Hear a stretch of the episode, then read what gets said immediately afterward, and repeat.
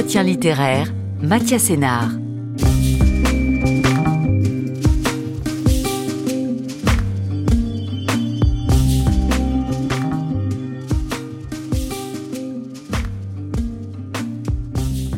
Bonjour à toutes et à tous, soyez les bienvenus dans cet entretien littéraire. Bonjour Velibor Čolić. Bonjour. Velibor Čolić, vous écrivez aujourd'hui en français, et ce depuis 2012 et l'apparition de Sarajevo Omnibus aux éditions Gallimard. Vous avez publié cinq romans, donc en français et chez Gallimard, dont celui qui nous occupe aujourd'hui, magnifiquement intitulé Guerre et pluie. Mais auparavant, Velibor Čolić, et il faut revenir à ces temps déjà anciens, vous avez écrit dans une langue aujourd'hui disparue, qui n'existe plus qu'en exil, le serbo-croate, comme on avait coutume d'appeler la langue commune à la Croatie, la Serbie, la Bosnie et le Monténégro d'aujourd'hui. Vous êtes aujourd'hui un écrivain francophone et francoscribe, Velibor Čolić, et dans Guerre et pluie, vous revenez sur les événements qui vous ont amené à quitter votre Bosnie natale pour vous réfugier en France, à Strasbourg, si je ne me trompe pas, c'est-à-dire la guerre ou les guerres qui déchirent le territoire de la Yougoslavie à partir de l'été 91 et dans le cas de la Bosnie dès avril 92 et le référendum sur l'indépendance. Ce sont ces mois, entre mai et septembre 92, que vous relatez dans la deuxième partie de Guerre et pluie. Je vous propose de commencer par là, Velibor Čolić, et de laisser le pourquoi de cette anamnèse pour la seconde partie de cet entretien. Je voudrais vous poser une première question. Où êtes-vous et qui êtes-vous Qui est ce narrateur qui s'appelle Velibor Čolić en 1992 et où se trouve-t-il? La guerre, euh, pour moi, euh, je le compare. euh, Allez, j'utilise une métaphore simple. Vous habitez dans un studio de 5 mètres carrés. Au plein milieu, vous avez un piano Stanway Son. Partout où on passe, on tombe involontairement ou volontairement, comme cette fois-ci, sur cette guerre. 1992, je suis ancien animateur radio de jazz et de rock dans la petite station régionale. Je suis un homme qui sabre la Champagne à la chute du mur de Berlin, qui admire Hrabal et Gorbatchev comme beaucoup la jeunesse. Je suis tout qui pourrait même pas annoncer mon destin qui est forgé quelque part ailleurs, chez les généraux, chez le président, c'est-à-dire le soldat de, dans une armée qui perd la guerre. Pour moi, la guerre commence au moment où je, je me suis fait, si vous permettez, fait virer de la radio, parce que, si je peux dire, je cite mon nouveau directeur qui disait, ah oui, jeune homme, vous passez la musique de nègre le jazz et la musique de PDD français anglo-saxon, le rock. J'ai dit ouais. Il m'a dit vous êtes viré, on n'a pas besoin de ça. De là à trancher, le, le, le, chemin est très très court. Fin mars 1992, un printemps magnifique, avec les pluies très sages, avec une nature merveilleuse, je deviens Schweik, croate ou Schweik bosniaque, je deviens le soldat dans la tranchée. Je deviens le témoin privilégié, si vous voulez, de ce spectacle, la fin de mon monde. Mais vous avez quel âge, Velibor Čolić, à ce moment-là? Ah, Vous avez 24 ans, quelque chose comme ça? 28 ans 28 déjà. ans, hmm. 28 ans. Je suis soldat. S'il y a une excuse pour moi, c'est très simple. Je ne suis pas allé à la guerre, c'est la guerre qui est venue vers moi. Et où on se trouve alors, à ce moment-là? On se trouve euh, à la sortie de ma petite ville Modrica au nord-est de la Bosnie, dans un village croate. On est dans le tranché, on est dans le but. En face, on a une ancienne armée fédérale, euh, une puissance aveugle qui broie déjà, moitié de Croatie qui descend de Vukovar. Et dès le premier moment, je veux devenir le déserteur. Ça, c'est votre désir le plus cher. Ça va prendre quelques mois quand même avant Ouais, d'y parvenir. euh, ouais. Mais vous êtes déjà écrivain aussi. Oui, j'ai publié deux livres. J'ai écrit trois livres et j'ai publié deux livres à Zagreb. Euh, J'étais une sorte d'espoir euh, de littérature yougoslave. Troisième livre, hélas, c'est resté comme, manuscrit. C'était prévu de sortir chez un éditeur Svetlos à Sarajevo. Mais cette maison d'édition, avec tous les manuscrits, étaient brûlés. Hélas, mes camarades Bulgakov, elle n'avait pas raison, les manuscrits brûlent quand même. Alors qu'est-ce qui fait que vous vous retrouvez dans ces tranchées? Hasard, euh, un peu peur, un peu courage, un peu, je me croyais malin. Première nouvelle qui venait de, au moment que la Bosnie tombait dans le, dans le chaos, c'était sous les morts de civils. Et je me suis dit, je veux, je veux survivre cette guerre. J'ai plus de chances de survivre. Et c'est vrai, hélas, comme le soldat que comme le, civil. Donc je me retrouve dans, dans le tranché composé de garçons comme moi, peu de patriotes. Et les patriotes euh, meurent d'abord dans, dans, une guerre. Je dis le soldat patriote, c'est le premier qui part. C'est les, les, les, les, patriotes sont les premiers qui meurent avec les ivrognes. Ceux qui Ivre. sont, oui, le, le, le plus ivre, cela très très ivre, cela meurt aussi très vite. Oui, donc euh, je dis, il y a peu de choses qui peuvent prolonger la vie d'un soldat dans le tranché, mais absence de patriotisme ivresse bien dosée aide de, à survivre, survivre dans cet enfer qui personne n'était jamais préparé à vivre ça, bien évidemment. Il y a, mais il y a un moment où ça devient réel pour vous. C'est ce que vous racontez dans Guerre et pluie, Veli Borchelit. Et ce moment, c'est les premiers obus. Le, le bombardement rend réel le, la guerre. C'est très, la guerre, c'est très abstrait. On n'est pas conçu on peut pas imaginer la guerre chez nous. On peut imaginer plein de choses. Euh, il y avait des nouvelles, très mauvaises nouvelles de la Croatie, de la ville comme Vukovar. On disait non, c'est impossible chez nous. Mais au moment que j'ai ce obus déchirer d'abord le ciel, puis déchirer, déchirer le, le, tissu même de ce pays qui est la Bosnie, ça devenait, ça devenait brusquement la réalité dénuder la réalité crue qui est la guerre. Beaucoup d'odeurs. Il faut dire que la, guerre, c'est pas que la violence. On oublie, il y a d'odeurs, il y a de, de, de, de, ce silence. Je n'oublierai jamais bruit d'un obus et le silence qui vient après, qui est encore plus déchirant, déchirant pour, pour le victime d'un bombardement. Je peux, on peut imaginer l'enfer de Gaza d'aujourd'hui.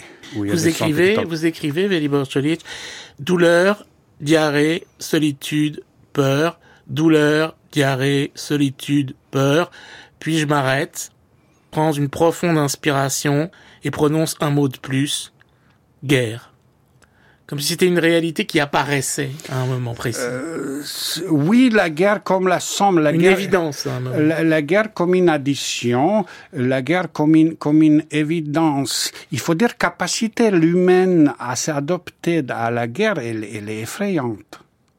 Vite fait, rapidement. Même les gars très très maladroits, une sorte de, de, de, de Jacques Tati dans le tranché, on vit avec. Donc, je pense que le concept que la guerre, la guerre est certes un enfer, mais pas que. J'essaye modestement, c'est vérifiable dans mon livre, un peu décomposer. Il y a des, situations très drôles dans la guerre. Et ça, ça exclut pas le l'enfer. Euh, je dis la tragédie commence au moment où la comédie est un peu fatiguée. Ça commence au moment que chacun de nous, chacun de soldats, creuse sa partie de tranchée. Moi, je fais 1m96, je creuse un petit peu, je dépasse beaucoup. Premier bombardement, je creuse un peu plus loin, plus, plus profond, parce que, voilà, c'est l'égoïsme, c'est tout sauf le drapeau, c'est tout sauf le territoire, c'est le, le petit animal effrayé, le soldat, qui essaie de survivre à tout prix. Alors vous dites vous êtes à la fois un fantastin, un soldat fake moderne, euh, mais aussi le Hemingway des Balkans quand même. Vous avez quand même encore cette modestement cet, cet espoir que la guerre tout de même peut apporter quelque chose littérairement. On sent que cet espoir s'évanouit très très vite. Mais euh, néanmoins, vous avez ce fameux carnet avec vous dans lequel vous notez ce que vous pouvez par moment et par instant. Le carnet, il est toujours avec moi. J'ai fait un, j'ai fait un geste très subversive. Je me suis caché de, de mes commandants, de nos officiers. Il n'y a pas plus de subversif d'un soldat qui réfléchit, et en plus un soldat qui réfléchit, qui écrit, voilà le traître. Je voulais noter, je ne sais pas pourquoi, pas pour venir euh, après faire mon écrivain, je voulais noter ces instants. La, la guerre, c'est trois minutes de bataille et 20 23 heures et 47 minutes de peur. J'avais constamment peur. C'est pas le fusil, ce tristement célèbre AK-47 Kalachnikov qui me calme, c'est le stylo qui me calme. J'ai essayé avec ce stylo et ce carnet rester au plus près possible de l'humanité, de l'humain. Je savais que ce main qui tient Kalachnikov, elle est salie à, à jamais.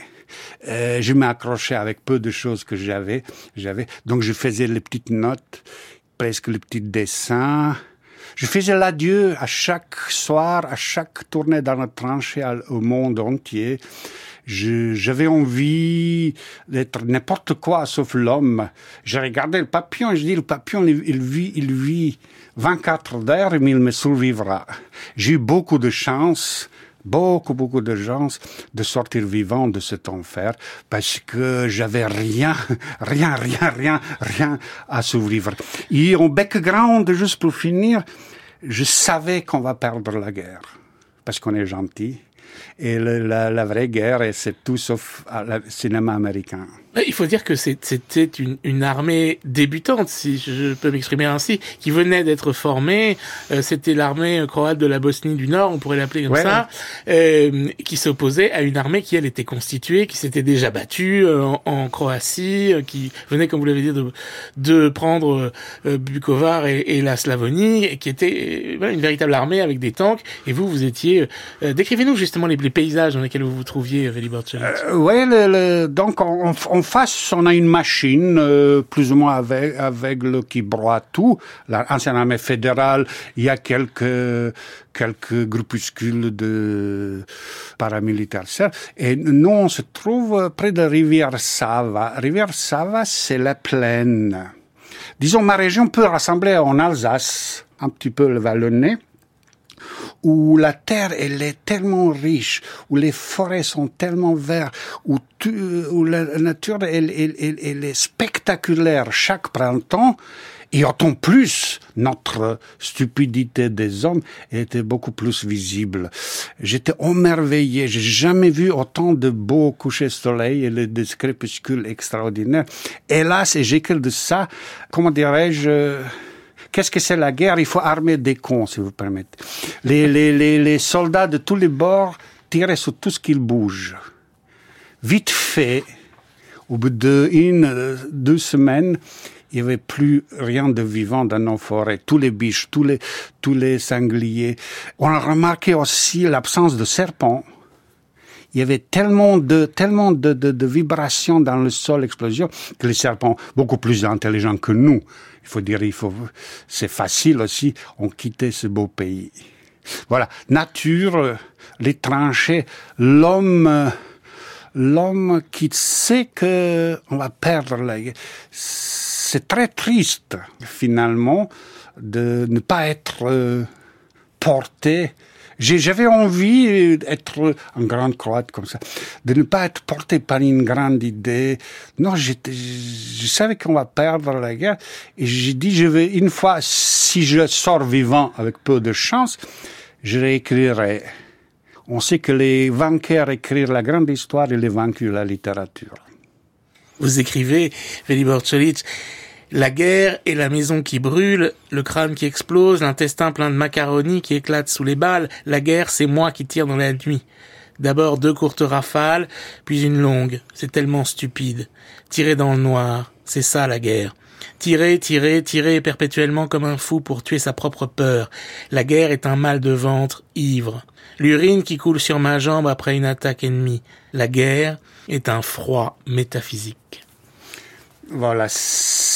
Euh, il, il, faut dire que l'organisation logistique d'une armée, même une armée très désordonnée comme la nôtre, est très simple. 8 heures tranchées, 8 heures libres, et 8 heures, on n'est pas loin de trancher au cas où il y a l'attaque. Donc 3-8. Sauf que rapidement, ce 3-8 commençait à se balader dans tous les sens. Donc euh, j'ai compris que le, mon engagement, mettons ça entre guillemets, qui met euh, un enjeu très, très, très, très, très, très important pour moi. J'étais le petit gars qui avait tout, tout à perdre et rien à gagner.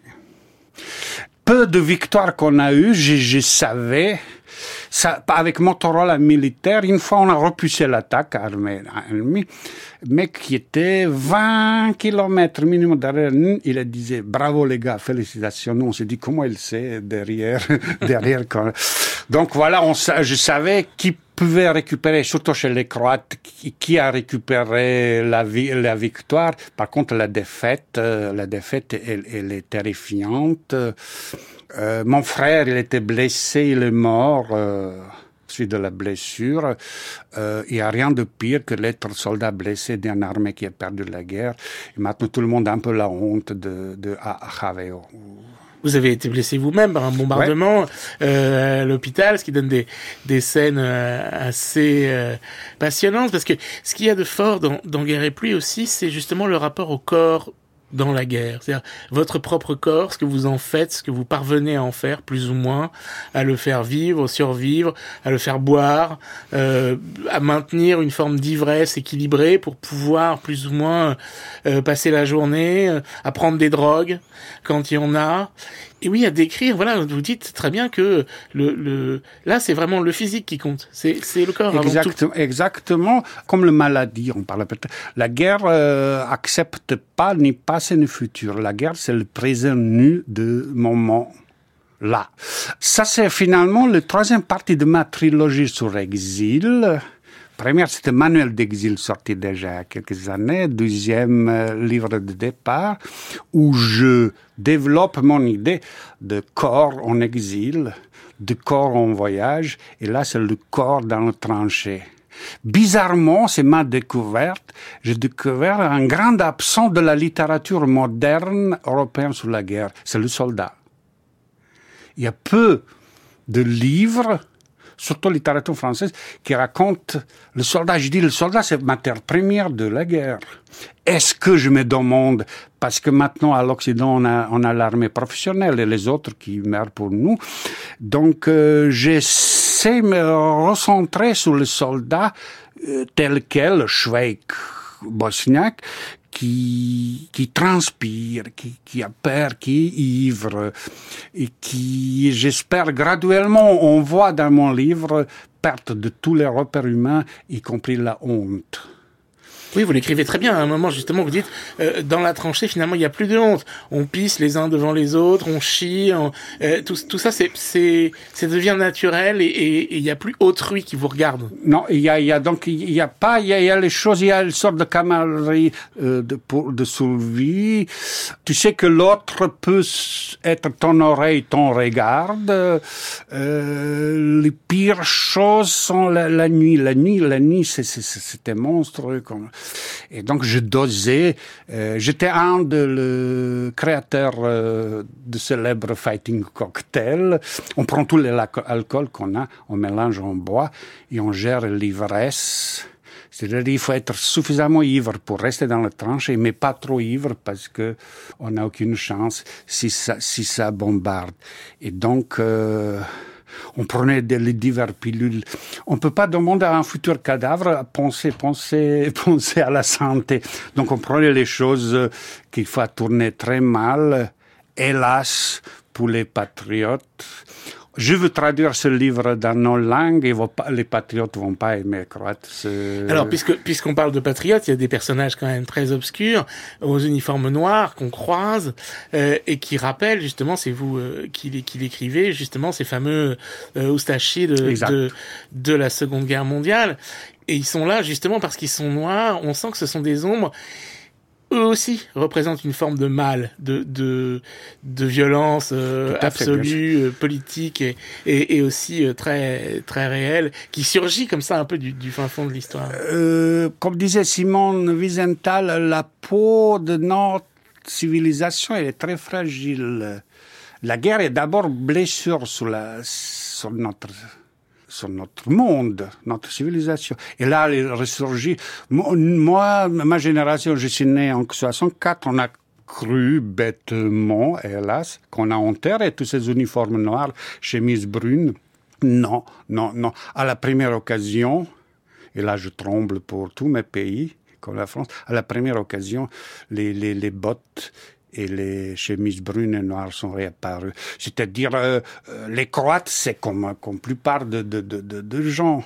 Euh, c'était le mal absolu réincarné dans le jeune homme qu'ils étaient, il faut dire les gens, l'Oustachie, c'était les milices, pires milices en Europe, je suis croate, je dois le dire, euh, fascistes de, de Deuxième Guerre mondiale, d'un État monstrueux, euh, croate créé avec bienveillance de Mussolini et Adolf Hitler de 41-45.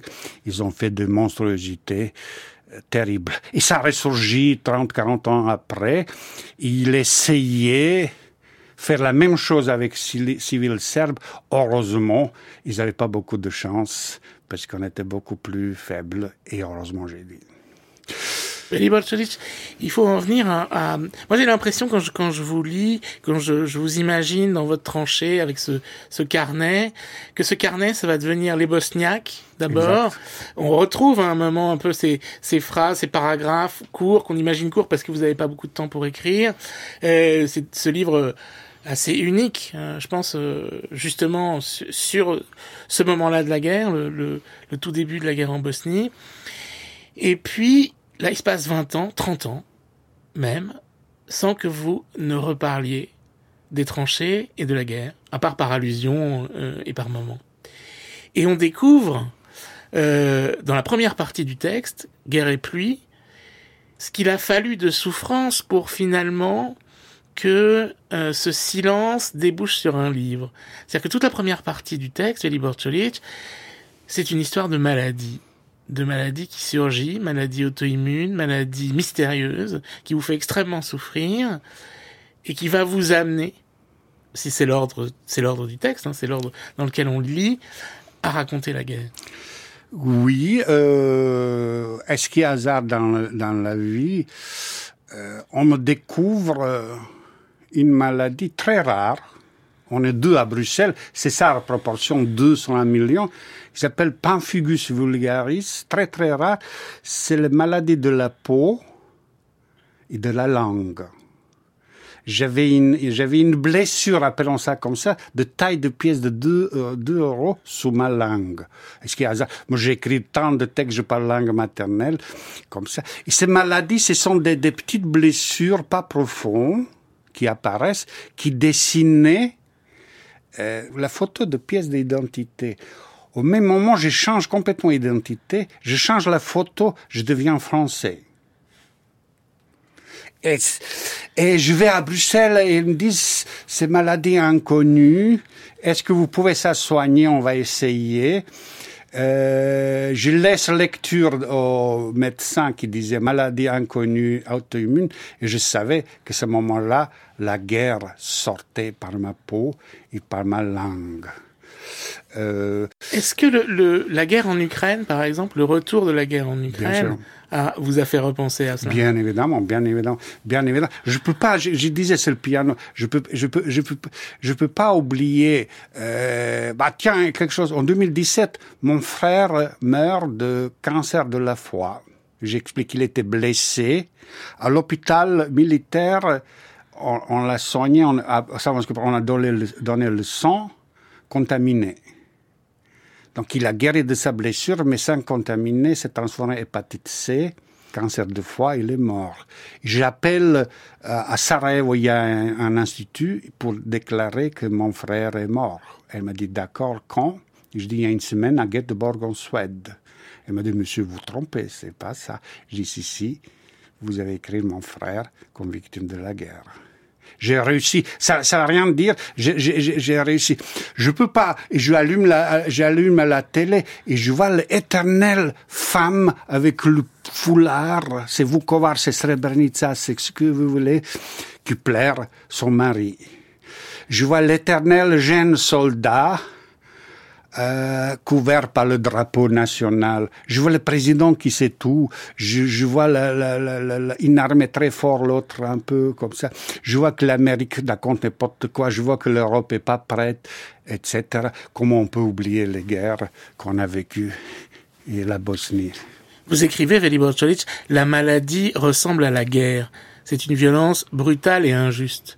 Et vous, la maladie vous est tombée dessus de la même façon que le, le destin vous a envoyé dans les Exactement. J'attendais, vu ma vie peu sportive après de Hemingway, j'attendais avoir quelques maladies liées avec, euh, voilà, peu, la vie un peu bohème. Non, rien. Et la maladie, oui, c'est une sorte de, de, de injustice. Euh, pourquoi moi? Première réaction, qu'il y a des diagnostics, je dis pourquoi moi je suis malade de ça? La, la médecin m'a dit en plus la maladie très rare et en plus 9 cas sur 10 ce sont des femmes. Et je dis et moi? Elle m'a dit vous êtes le dixième cas. Donc euh, ah, on est à la radio, euh, on, a guéri. J'ai fait le dernier examen pour finir, euh, aucune plus aucune trace de la maladie. Et à ce moment-là, la violence de la maladie très laide. C'était plus laide, plus laide que dangereux. Ce sont les petits plaies. J'appelais modestement stigmates. C'est le petit stigmate sur le visage et sur la langue qui guérissait pas, puis qui annonçait que je suis enfin prêt à écrire sur l'autre violence qui sortait, qui puait, qui pas beau à voir, qui faisait de moi un monstre, une sorte d'Elephant Man, encore une fois, 30 ans après.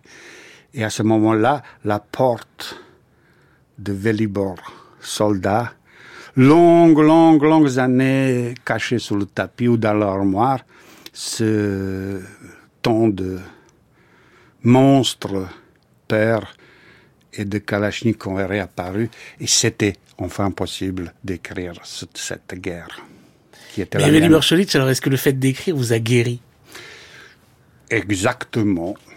C'est une guérison, c'est une guérison spectaculaire. L'écriture plus immunothérapie, là, là, là, je suis tellement en bonne santé que c'est un peu scandaleux, quoi, quand même. J'ai pas mérité le si bon, bonne santé. Littérature, je dis littérature, j'essaie on, on nous répète, on nous radote, on dit la poésie, elle peut pas arrêter la guerre. Et je défends, je dis oui, mais la guerre non plus, elle peut pas arrêter la poésie. Merci beaucoup, Velibor. Votre roman Guerre et pluie est publié par les éditions Gallimard.